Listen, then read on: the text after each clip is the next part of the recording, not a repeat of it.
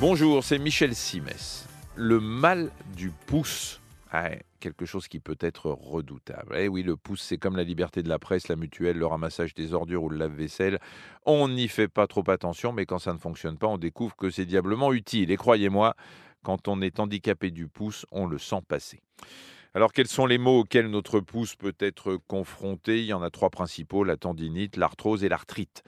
On a parfois tendance à les confondre et c'est pour ça que je me propose de vous expliquer ce qui les différencie. On va commencer par le bobo qui se soigne le mieux, en l'occurrence l'arthrite qui est dû à notre système immunitaire qui se met à attaquer nos articulations. Il est déforme et ce faisant les détruit peu à peu. Il n'y a pas d'âge hein, pour en souffrir, mais il peut y avoir des phénomènes déclencheurs comme le stress ou une infection. Si la douleur vous empêche de dormir, si vous avez l'impression que vos mains sont paralysées, que vos doigts gonflent, ou que vos articulations sont chaudes, voire deviennent rouges, c'est à coup sûr de l'arthrite.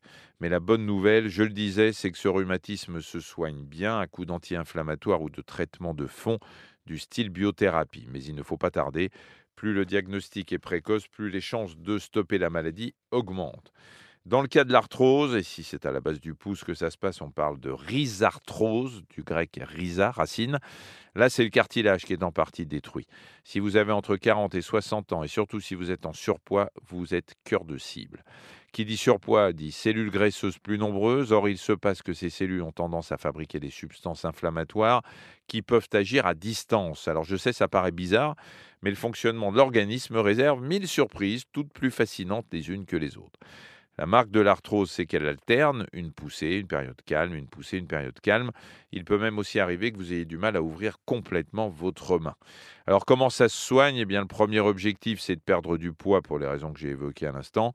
Ensuite, vous pouvez être amené à porter une orthèse la nuit, et ce pendant plusieurs mois. L'orthèse fait aussi partie des options pour le troisième de ces maux du pouce, la tendinite. Mais là, la différence, c'est que vous portez l'orthèse dans la journée histoire d'économiser votre articulation. Pour différencier la tendinite du pouce de l'arthrite et de l'arthrose, il y a un test à peu près imparable. Vous faites pression sur le creux du poignet à la base du pouce. Si ça fait mal, vous avez une tendinite. Comme son nom le laisse supposer, inflammation du tendon. Ça arrive souvent à des patients qui effectuent le même geste à longueur de journée, le jardinage, travail sur ordinateur, sont des bons moyens pour se faire une tendinite. Dès lors, vous êtes bon pour revoir votre manière de travailler, pour changer de matériel, pour aller faire un tour chez l'ostéopathe, voire en passer par quelques infiltrations. Mais ça, bien sûr, il faut préalablement en parler à votre médecin traitant. Merci d'avoir écouté cet épisode de Ça va beaucoup mieux. Si vous avez aimé, n'hésitez pas à en parler autour de vous et à nous mettre des étoiles. Retrouvez tous les épisodes sur l'application RTL, rtl.fr et sur toutes les plateformes partenaires. À très vite.